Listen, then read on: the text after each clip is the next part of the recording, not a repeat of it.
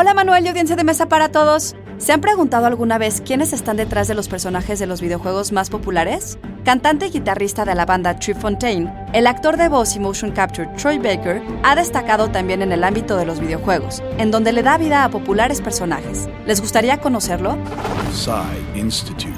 Masterpiece, Your Life. Troy comenzó su carrera haciendo locución para comerciales de radio en Dallas, Texas. Su carrera en los videojuegos dio inicio al proveer de voz al personaje Matt Baker del juego Brothers in Arms Earned in Blood en 2005. Algunos de los personajes que ha interpretado son los siguientes: Jake Mueller en Resident Evil 6.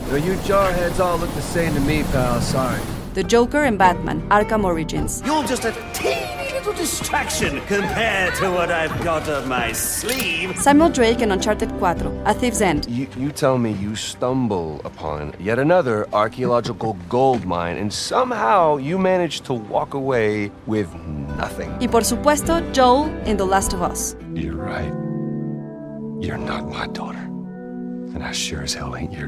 La industria de los videojuegos demanda cada vez mayor nivel de calidad en sus productos. No solo deben ser atractivos para los jugadores en lo que respecta al gameplay, sino también para las historias que cuentan. Y la esencia de los personajes debe ser transmitida por quienes se encargan de darles vida.